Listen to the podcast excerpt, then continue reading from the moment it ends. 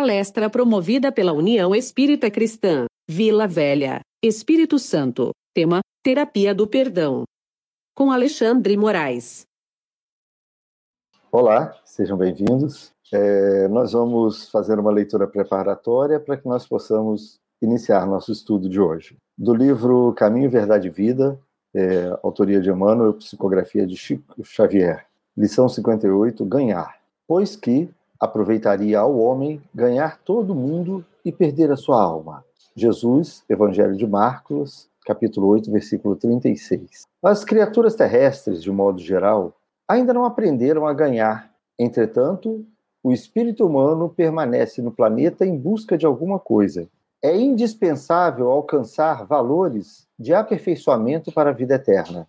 Recomendou Jesus aos seus tutelados procurassem insistissem. Significa isso que o homem se demora na terra para ganhar na luta enobrecedora. Toda perturbação nesse sentido provém da mente viciada das almas em desvio. O homem está sempre decidido a conquistar o mundo, mas nunca disposto a conquistar-se para a esfera mais elevada.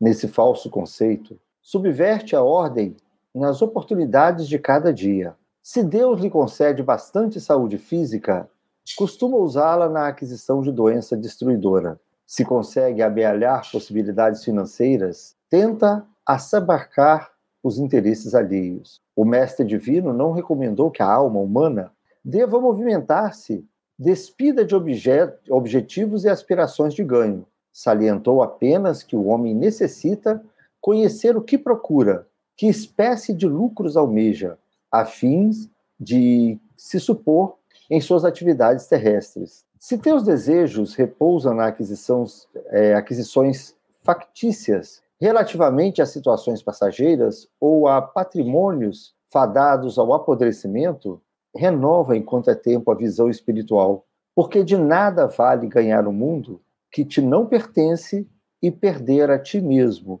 indefinidamente para a vida imortal. Pois bem, bom estar aqui de novo com vocês. O nosso tema de hoje é um tema que é bastante chamativo, ele sempre é atual. E nada mais é do que a terapia do perdão. Como ponto de meditação, eu trouxe as palavras que encontram-se no Evangelho de Mateus, no capítulo 6. Se perdoardes aos homens as faltas que cometeis contra vós, também vosso Pai Celestial vos perdoará os pecados. Mas se não perdoardes aos homens, quando vos tenham ofendido, tampouco vosso Pai Celestial vos perdoará os pecados. Bom, é, o perdão é uma das coisas mais difíceis que a humanidade tem para lidar. Quando Jesus foi questionado com os apóstolos sobre onde estava a lei de Deus, ele respondeu a primeira, amar a Deus sobre todas as coisas, e depois completou, aqui tens a segunda, muito similar à primeira, amarás ao teu próximo como a ti mesmo. Aí toda a lei e os profetas. Isso dizia que aprendermos a tratar as pessoas como gostaríamos de sermos tratados é a essência do evangelho. É a essência de toda a Bíblia, é a essência de todos os livros sagrados de todas as religiões. Então, a única, a única razão de estarmos aqui na Terra é aprendermos a tratar os nossos semelhantes. E como temos dificuldade no relacionamento, nos relacionamentos e na compreensão das diferenças, nós nos melindramos e vem a necessidade do perdão. Então, o perdão está na essência do cumprimento da razão da nossa encarnação. No Velho Testamento, nós vamos encontrar em Êxodo, escrito assim: Deus de ternura e piedade, lento para a cólera, rico para a graça e fidelidade, que guarda sua graça a milhares, tolera a falta, a transgressão e o pecado, mas ninguém deixa impune, a ninguém deixa impune. Ou seja, a tolerância das falhas vem nos levar ao pensamento de perdoar. A lei. A lei, na verdade, é quando nós criamos uma constituição para nós, é, ou mesmo quando nós pegarmos a constituição do povo hebreu, que eram os livros de Moisés, é, o que ele faz, na verdade, é estabelecer um limite, porque anterior à existência de uma legislação, nós nos vingávamos com aqueles que nos feriam, que nos roubassem coisas similares. Às vezes, alguém roubou uma ovelha e a gente matava. Então, quando Moisés propõe a sua legislação, mesmo através da dura pena de talião, ele impõe um limite. Pela primeira vez, é, as penas aplicadas eram proporcionais a, ao mal causado inicialmente. Então, no fundo, ele proíbe que nós nos vinguemos. Ele estabelece um limite e estabelece é, é, um fim para a justiça com as próprias mãos. A vingança nada mais era do que externar o rancor que nós tínhamos por algo que nos tinha sido feito. Sócrates e Platão, Platão como discípulo de Sócrates, praticamente rezavam na mesma cartilha. E o que nós vamos encontrar deles é: não é preciso jamais alguém retribuir injustiça por injustiça, nem fazer o mal a ninguém, qualquer mal que se tenha sido feito.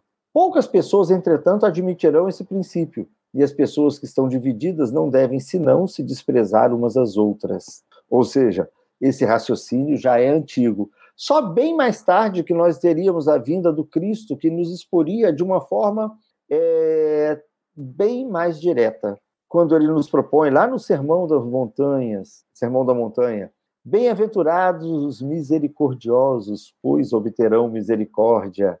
Ou seja, começando a nos prometer é, bem-aventuranças futuras, desde que nós apliquemos a lei de amor às nossas ações. E a misericórdia em si é diretamente a lei do perdão. É, mas nós vamos encontrar outras passagens ainda no Evangelho de Mateus, por exemplo, que vão abordar se contra vós pecou vosso irmão, e de fazer-lhe sentir a falta em particular, a sós com ele. Se vos atender, tereis ganho vosso irmão. Então, aproximando-se dele, pergunta-lhe Pedro: Senhor, quantas vezes perdoarei meu irmão quando houver pecado contra mim? Até sete vezes? Então Jesus responde: não vos digo que perdoais sete, mas até setenta vezes sete vezes. Se lembrarmos que naquela época é, as pessoas eram totalmente analfabetas e completamente desprovidas de conhecimentos da matemática, então nós vamos entender que isso era uma conta complexa de ser executada, para a maioria isso tenderia a um número astronômico, quase um infinito. Mas ainda nos dias de hoje, nós vamos, vamos dizer assim, nos tempos atuais, nós vamos encontrar é, palavras muito interessantes a respeito disso. Eu me lembro quando às vezes aparecia uma reportagem, quando eu era adolescente, e mencionava muito o então é, bispo da igreja anglicana, que era Desmond Tutu, na África. Ele foi ganhador do Prêmio Nobel da Paz em 1984.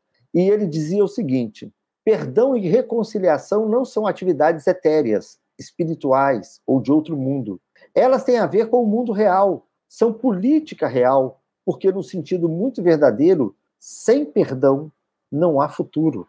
Isso é verdade. Vamos encontrar também o, o é, José Atílio Bombana, ele é psiquiatra da Unifesp, no qual ele coloca da seguinte forma: se a pessoa acumula sentimentos negativos pode desencadear uma série de transtornos, não só psicológicos, mas também físicos. Pois bem, então eu fui buscar é, entendimentos e pesquisas feitas a respeito da consequência da mágoa na nossa vida. E uma muito interessante que eu encontrei é, por parte de Stephanie Dornelas, que na verdade está numa, numa reportagem da CNN.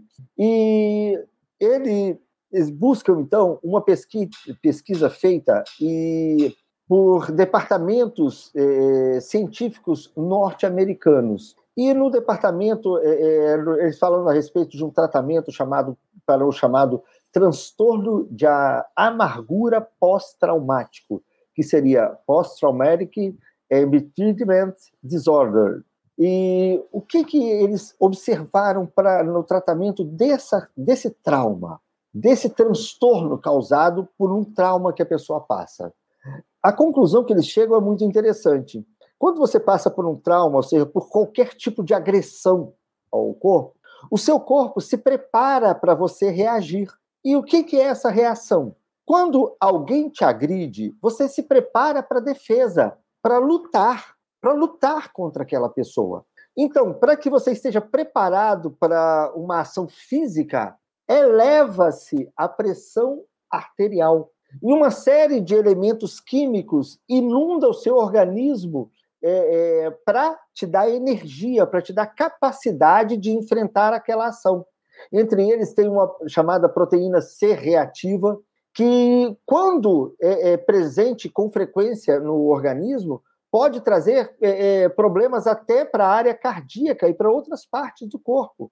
Então, por exemplo, quando é, nós guardamos uma mágoa de alguma ação que alguém tenha feito contra nós, o que é esse transtorno? Nós rememoramos aquela agressão e o nosso organismo acredita que nós estejamos diante dela novamente.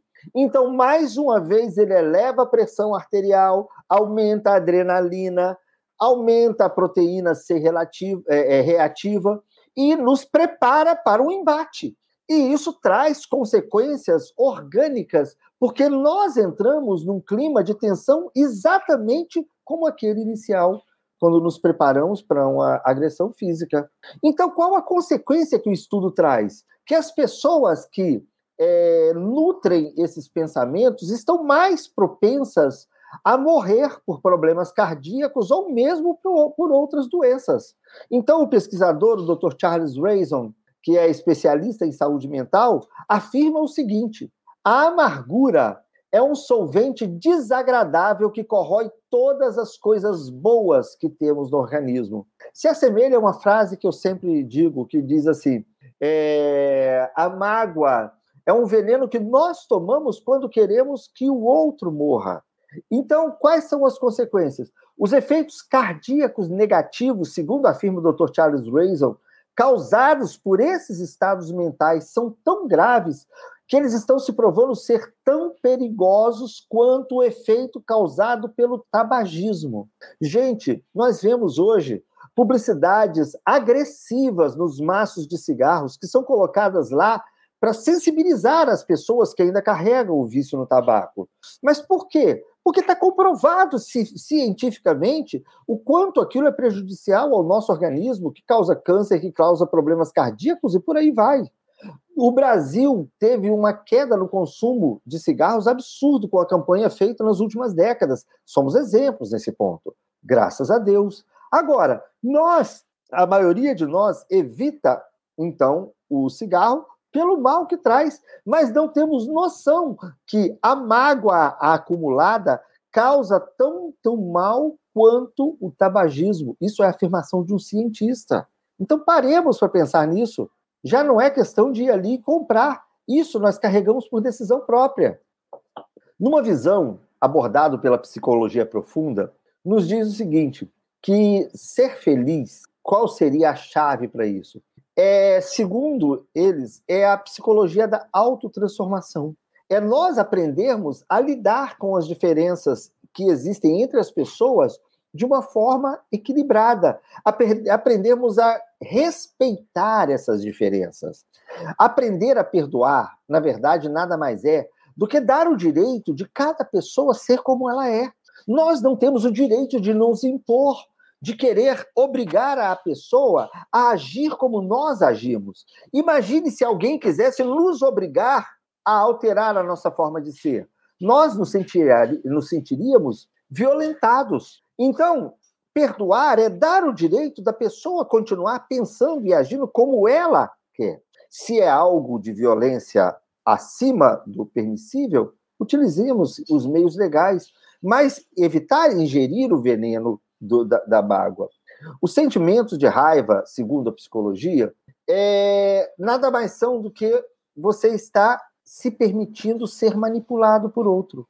Eu costumo dar o seguinte exemplo: imagine que você vá numa festa onde exista é, o consumo de bebidas alcoólicas em excesso. E em determinado momento você quer ir embora para casa. Aí você escolhe aquela pessoa que mais chamou atenção por estar sendo, por estar bebendo, aquela que está fazendo até cena por causa disso, que está cambaleando quase, pega a chave do seu carro e fala assim, entrega na mão dela, me leva para casa. Você teria coragem de fazer isso? Eu sei que 99%, se não 100, falaria, claro que não. Eu não faria uma loucura dessa de dar um bêbado a chave do meu carro para me levar para casa. Mas para para pensar, quando alguém nos agride por estar numa posição totalmente desequilibrada, ela encontra-se na posição de desequilíbrio, não nós.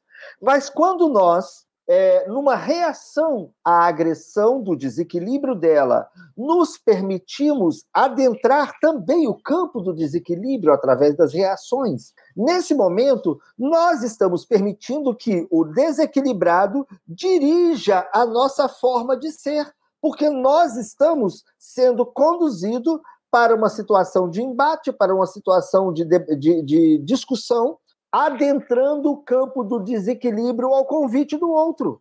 Ou seja, ele passou a dirigir não meu carro, mas o meu eu, a minha vida pessoal a partir daquele instante. É, segundo a psicologia, o esquecimento, ou seja, depende da memória. Ou seja, porque fala assim, ah, quem perdoa esquece. Não, perdoar e esquecer são coisas distintas. Não tem como. Eu me lembro de coisas que aconteceram na minha infância. Isso vai de acordo com a capacidade de memória de cada um. Então, esquecer é uma condição de memória. Agora, aprender a não devolver o mal com o bem, isso é uma decisão exclusivamente minha. Ou seja, aprender a é, dar menos importância àquela memória também é uma decisão minha. De acordo com a luz, ou seja, à luz da, da psicologia profunda, o perdão é a chave da felicidade. E a essência disso é aprender a nunca, nunca com todas as letras maiúsculas, nunca devolver o mal com o mal. É aprendermos a é, eliminar o retorno, evitar isso. É, quanto à questão da ofensa, eu fui buscar o pensamento de Roden. E ele nos fala de uma forma bastante interessante. A visão dele é que o problema do ego ou seja, aquele, vamos dizer assim, é, engolir, faz parte tanto de quem ofende do que quem está sendo ofendido. Porque quem ofende está agredindo porque não está tolerando que o outro seja do jeito que é. Quem é ofendido, se não mantivesse um ego de dizer que vai levar para casa a agressão do outro, vai levar as ofensas para casa, é o nosso ego que fala: não, você não pode tolerar isso e devolve. Então, na verdade, é um embate entre egos. Se nós eliminássemos os egos, certamente não haveria qualquer tipo de discussão, qualquer tipo de agressão. É... O doutor Fernando Vieira Filho, que é psicoterapeuta e escritor, é autor do livro Cure Suas Mágoas e Seja Feliz. Ele fala de uma forma bastante interessante e às vezes nós não damos atenção para isso. Muitas vezes nós carregamos uma dependência psíquica. Existem pessoas que têm dependência química de qualquer tipo de entorpecente, quer seja legal ou ilegal. Agora, existem indivíduos que têm uma compulsão por uma dependência psíquica, e uma delas é manter o ódio. Às vezes, a compulsão por manter isso é maior do que a vontade que ele tem de amar, de perdoar ou até, às vezes, de viver. Tem pessoas que tornam o ódio algo tão importante em suas vidas que elas alteram a sua rotina a ponto de toda a sua vida passar a girar em torno daquele, daquele laço de ódio. Ou seja, é um vício, algo que poderia e deveria ser tratado, algo que poderia e deveria ser tratado porque é possível curar. O Dr. Joseph Murphy, é, também escritor, ele diz o seguinte: porque ele deve, é, quando você passa por uma situação é, que às vezes a pessoa que te agrediu transparece viver uma situação boa, uma situação de felicidade, e você vive uma situação de rancor, uma insatisfação. Por que é que aquela pessoa que fez tudo isso está bem e eu estou mal? Então, segundo o Dr. Joseph Murphy, por que, que ele deve ser tão feliz se eu sou tão desgraçado? A pessoa deseja atrair todas as pessoas que estão ao seu redor para o seu próprio padrão de infelicidade. Ele não aceita viver aquela infelicidade na qual se viciou sozinho. Então ele quer companhia. Então ele tenta atrair as pessoas ao redor para esse tipo de pensamento ou seja, contagiar as pessoas ao redor com sua própria infelicidade. são pessoas que transbordam as mágoas em suas ações e tudo mais. A doutrina espírita nos dá uma visão muito equilibrada. Ela nos mostra muito claramente que a capacidade de perdoar depende muito do nível evolutivo, tanto da pessoa que foi ofendida, quanto da pessoa que agrediu a ofensora. Ou seja, é o nível de evolução espiritual que vai ditar o quanto isso vai se prorrogar ou não. Um exemplo muito interessante que eu sempre trago é o caso de Mahatma Gandhi. Uma vez uma repórter perguntou para ele se ele tinha conseguido perdoar todas as pessoas que o tinham ofendido. Vamos lembrar que ele foi agredido não só verbalmente, como fisicamente, pela sua, vamos dizer, resistência pacífica. Ele resistia às leis injustas de uma forma sem agredir. Mas ele era agredido por aqueles que impunham as leis e eram agredidos por aqueles que não compreendiam também a sua posição. Então perguntou: Você perdoou todos que te ofenderam? E a resposta dele foi simples: Eu nada tenho para perdoar a ninguém, porque ninguém nunca me ofendeu. Ou seja, no fundo, nada daquilo o atingiu de uma forma que ele pudesse dar importância. Voltemos então para o Evangelho. Mateus. Se, portanto, quando fordes depor vossa oferenda no altar, vos lembrardes que vosso irmão tem qualquer coisa contra vós, deixai a vossa dádiva junto ao altar e ide, antes, reconciliar-vos com vosso irmão. Depois, então, voltai a oferecê-la. Parece simples, mas para a maioria das vezes o ser humano tem muita dificuldade. O então presidente norte-americano Jimmy Carter uma vez falou: perdoar é uma das coisas mais difíceis que o ser humano pode fazer. Mas é das, da boca de Paulo que nós vamos ouvir. O esquecimento completo e absoluto das ofensas é peculiar às grandes almas. O rancor é sempre sinal de baixeza e de inferioridade. Bom, façamos então uma pequena diferenciação. Raiva é uma coisa natural, é uma reação natural. Assim como se alguém te espetar ou algo pontiagudo bater em você, você vai sentir a dor, que é uma reação natural para que você proteja seu organismo. A raiva também é uma, uma coisa natural. Diante da agressão, nós temos que nos preparar, lembrando da época bárbara, para um embate, um possível embate, para uma possível luta que pode envolver a sobrevivência. Então, a raiva faz com que nós é, passemos por toda uma transformação química dentro do nosso organismo para ganharmos capacidade de sobreviver a essa agressão. Tudo bem. Isso é um fato natural do mundo animal. É uma reação natural do nosso organismo. Agora, o rancor, que é reviver isso voluntariamente, é premeditado. Nós temos que escolher trazer aquelas memórias e escolher o qual importância nós damos a ela é, na nossa vida. Então, somos nós que vamos priorizar ou não isso. Uma notícia interessante a respeito disso é que é possível mudar. É possível mudar a nossa visão a respeito das mágoas. É possível aprender a perdoar. Muitas vezes, tal qual disse Jimmy Carter, é, achamos extremamente difícil tolerar uma pessoa que tenha agido contra nós, e eu entendo, é perfeitamente compreensível. Às vezes age contra nossos filhos. A reação é de autopreservação ou de proteção dos nossos. Agora, o perdão é o que nós devemos aprender a trabalhar.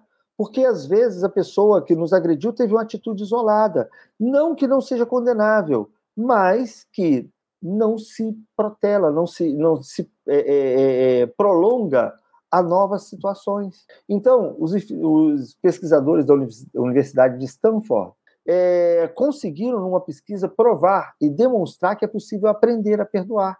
E, para isso, o que, que eles fizeram?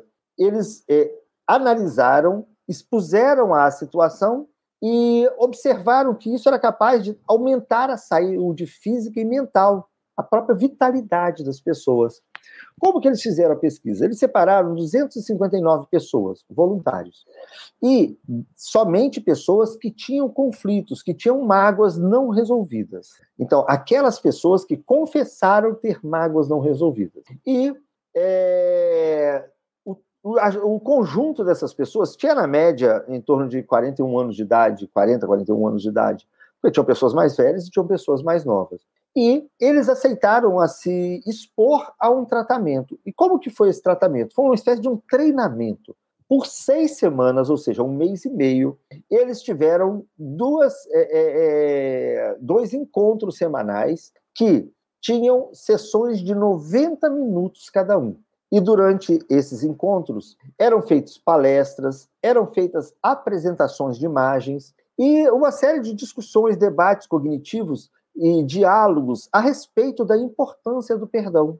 E após esse período de tratamento, ou, ou seja, observar todos os benefícios e tudo mais, as mesmas pessoas foram expostas a questionamentos e a avaliações. E qual a conclusão que se observou? Que é, 70% desses pacientes tiveram redução nos sentimentos de dor. Às vezes dor nas costas, às vezes dores de cabeça, dores musculares e por aí vai. 13% relataram uma redução naquele ódio que sentiam. 27% observaram que sintomas físicos, como dores, não somente as dores, mas também às vezes tontura, às vezes indisposições gástricas e coisas similares, tinham reduzido, ou seja, quase um terço. Agora, é, 15% relataram que tinham menos estresse emocional. Agora, observe o seguinte: 34% delas relataram que tinha tido um aumento na vontade de perdoar. Isso foi apenas um mês e meio, encontros de 90 minutos e apenas duas vezes por semana. Imagine se fosse três meses, o dobro. Imagine se os encontros, ao invés de 90 minutos, tivessem três horas. Imagine se ampliasse ou três meses ou seis meses esse tratamento. Esse número ampliaria ainda muito mais. Então, ou seja, é possível obter resultado, desde que se tente, desde que se realmente lute por isso. O Dr. Charles Raison, aquele mesmo autor que é especialista em, em saúde mental, ele dá algumas referências como é, é, coisas que podem ser utilizadas para que trabalhemos o perdão. perdão. Primeiro, encontre alguém, desabafe, fale, conte, alguém de sua confiança, aquilo que você sente. É como se você desa, é, é, dividisse a carga daquele peso. É como se você diminuísse o peso que aquilo tem dentro de você. Uma outra coisa interessante: acompanhe as notícias da televisão. Por ali nós podemos ver quantas pessoas têm problemas. Imagina as mães daquelas crianças que foram assassinadas lá em Santa Catarina. Nós não tivemos essa dor dentro da nossa família. Imagina os pais do rapaz que foi portador desse crime. Qual a dor que estão sentindo?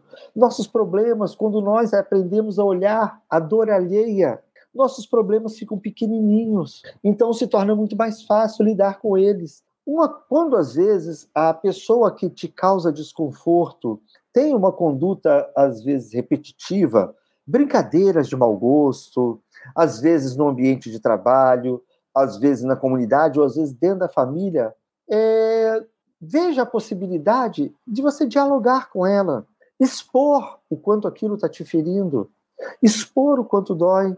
Às vezes isso é suficiente para fazer com que a pessoa se sensibilize e mude a sua atitude. Claro que não vai resolver para todos, cada um tem, sabe o, aonde o sapato aperta, cada um sabe onde está seu calo. Mas é uma possibilidade, havendo essa possibilidade, tente. Agora, se não, procuremos pensar no estado, na saúde mental daquela pessoa.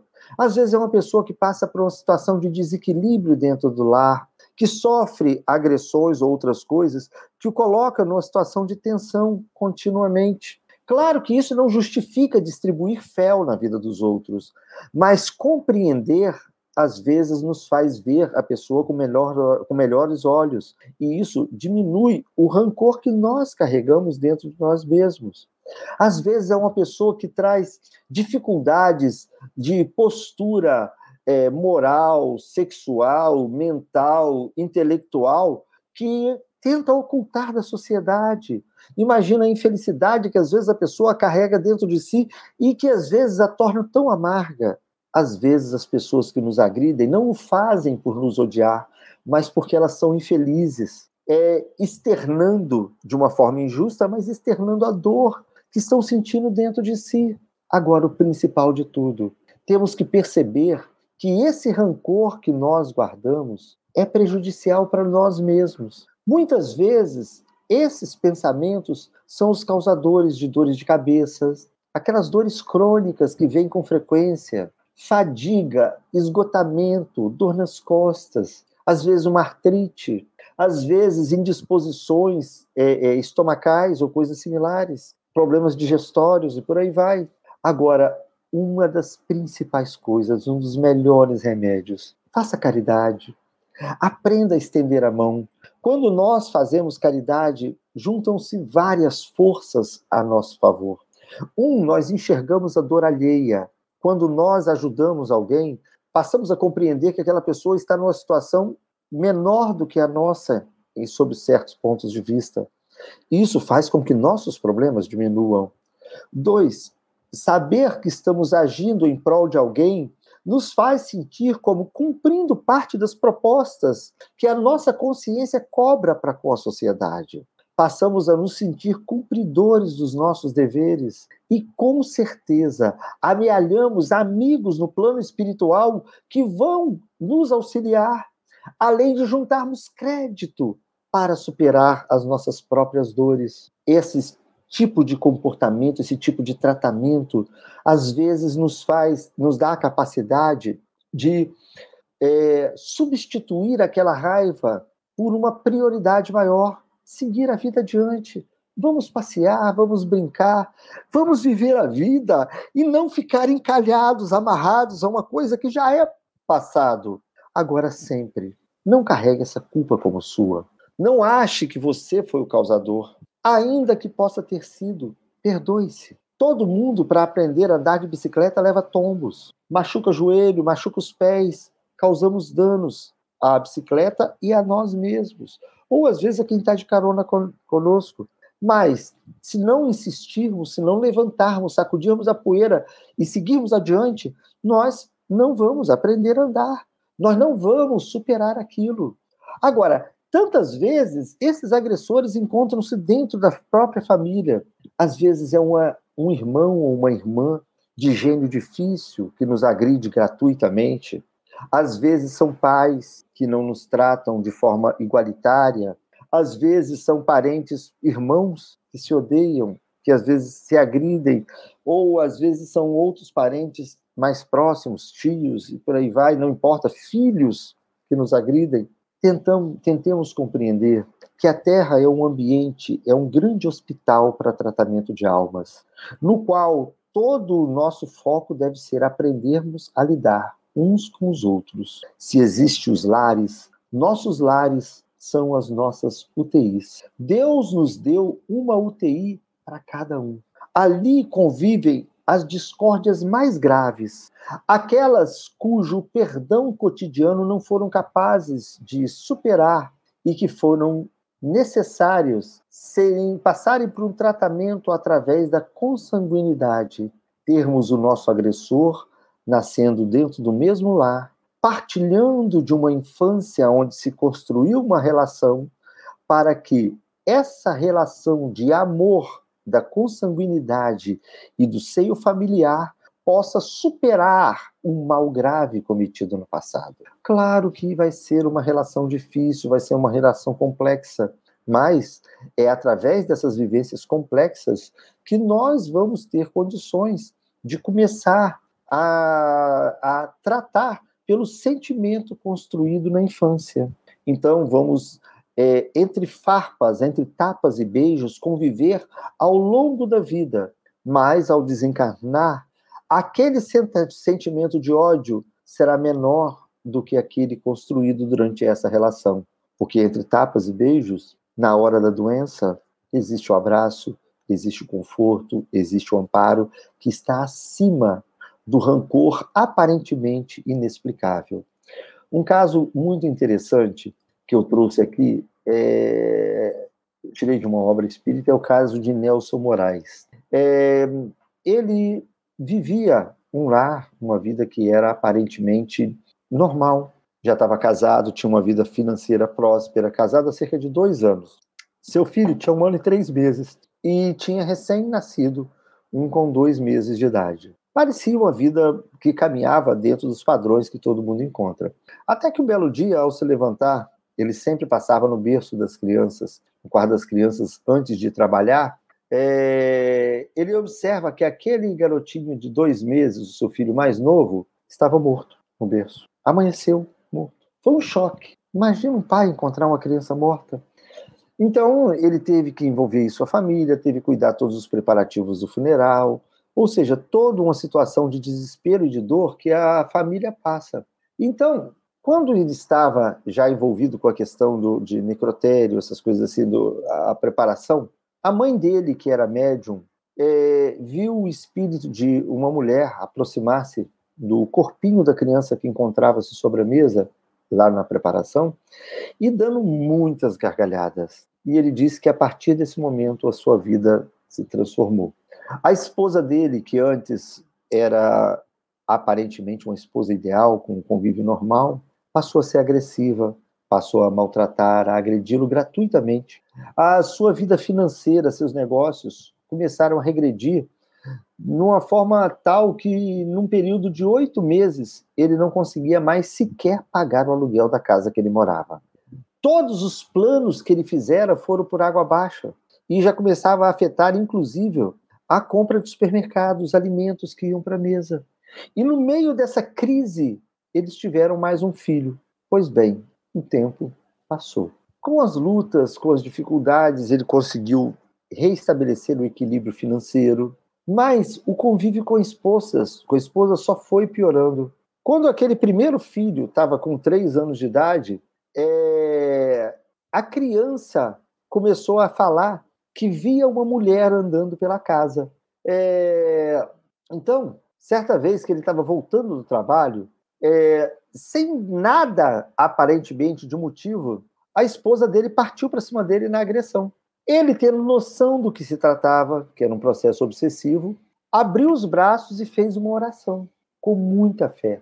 Durante a oração, ela caiu no chão. E logo ele percebeu que. Ele chegou à conclusão que era aquele mesmo espírito que a mãe dele houvera visto ao lado do corpo do, do, do bebê que tinha desencarnado.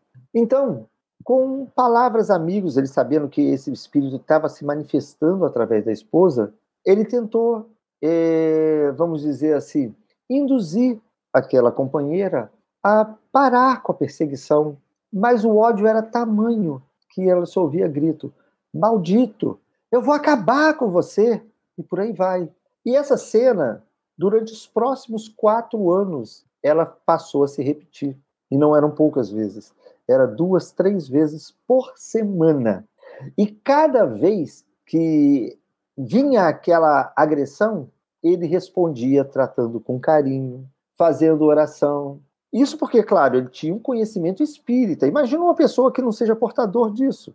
Então, ele imaginava trazer a convicção de que algum mal ele houvera feito a ela no passado, para que ela pudesse o perseguir com tamanha agressão. Mas, no final do ano, mais ou menos de 1972, estava pela manhã, estava conversando, ele, a esposa dele e o irmão dela, ou seja, o cunhado dele, quando mais uma vez aquela aquela obsessora incorporou. Só que dessa vez ela chorava muito. E ele ficou comovido e começou a chorar junto. Ele sentiu que naquele momento ele tava, tinha conseguido algum progresso, talvez tivesse conquistado seu perdão. Então ele começou a conversar em prantos. E nos minutos anteriores a ela partir, ela prometeu que nunca mais o molestaria. Quando acabou aquele processo mediúnico, o cunhado dele, irmão da esposa dele, que também era médium, é, deu comunicação a um espírito, a um, a um mentor espiritual que não revelou o próprio nome, mas que ele disse o seguinte: Meu irmão, Deus concedeu a vocês a oportunidade de transformar esse ódio em amor. Nossa irmã renascerá como vossa filha Preparem o berço, pois ela virá na linda figura de uma menina de olhos claros. Essa é a prova que vos dou. Realmente, no ano de 1973, a esposa dele engravidou, na verdade engravidou ainda em 72, que no ano de abril de 73 nasceu uma linda garotinha de olhos claros. Aquilo para ele era prova, ele sabia que recebia no seio familiar aquela antiga agressora ou agredida que rompera o laço de ódio. Então ele tenta simplesmente abraçá-la para a vida. Só que a prova maior ainda não tinha começado. Devido àquele, àquela mágoa, aquele ódio que aquela irmã sentia por ele, a falta de confiança, aquilo ficou no subconsciente. Durante a gravidez, a esposa dele acabou se envolvendo com a mentalidade do bebê nascente e chegou a sentir até aversão ao próprio marido. Durante os nove meses da gravidez, o relacionamento foi muito difícil e ele precisou basear na paciência e na compreensão que ele tinha para que ele pudesse superar. Quantas vezes a esposa, muitas esposas têm é, aversão pelo marido durante a gravidez? Olha a base de, de, das coisas que acontecem. Quando a criança nasceu, é, mal começou a vida, nos poucos meses, o pai não podia encostar nela. Se ele pegasse ela no colo, ela berrava, gritava de tal forma, como se estivesse sentindo dor, como se fosse dor de barriga. Bastava entregar a qualquer pessoa, não tinha que ser a mãe, não tinha que ser a avó. Poderia entregar uma visita que estivesse na casa, ela se acalmava. Ela só ficava nervosa na mão, na, nas mãos do pai. E assim foi. A criança aprendeu a andar com uma total aversão do pai. Imagina a dor de um pai não poder participar dos primeiros passinhos. Quando tinha três anos de idade, a relação era extremamente difícil, porque ela sempre olhava para o pai com desconfiança. Raramente ela respondia quando ele falava com ela. Ela brincava, sorria com todo mundo, menos com o pai. Ele diz que, segundo o conhecimento espírita dele, ele pôde tolerar. Não fosse isso, talvez ele não tivesse força. Ele quase desistiu de conquistar, porque a dor era muito grande. Toda vez que ele tentava aproximar, a reação era rude, era áspera. Mas ele continuou insistindo. Até que um belo dia, quando ele estava chegando em casa, se deparou com ela brincando no jardim. Ele saiu do carro, olhou para ela, e ao contrário de correr para agarrar a perna da mãe, entrar, buscar a proteção da mãe, ela correu para cima dele e abraçou e beijou pela primeira vez. E ele chorou emocionado. Esse caso está no livro Perdão, Caminho para a Felicidade. É um caso extremamente interessante e muito condizente com isso que nós narramos aqui. A família é a nossa UTI, é a misericórdia de Deus que permite que laços de amor reconstrua, reconfigure velhos laços de ódio. Aí nós nos perguntamos: nós estamos fazendo a nossa parte? Que exemplo que nós estamos dando?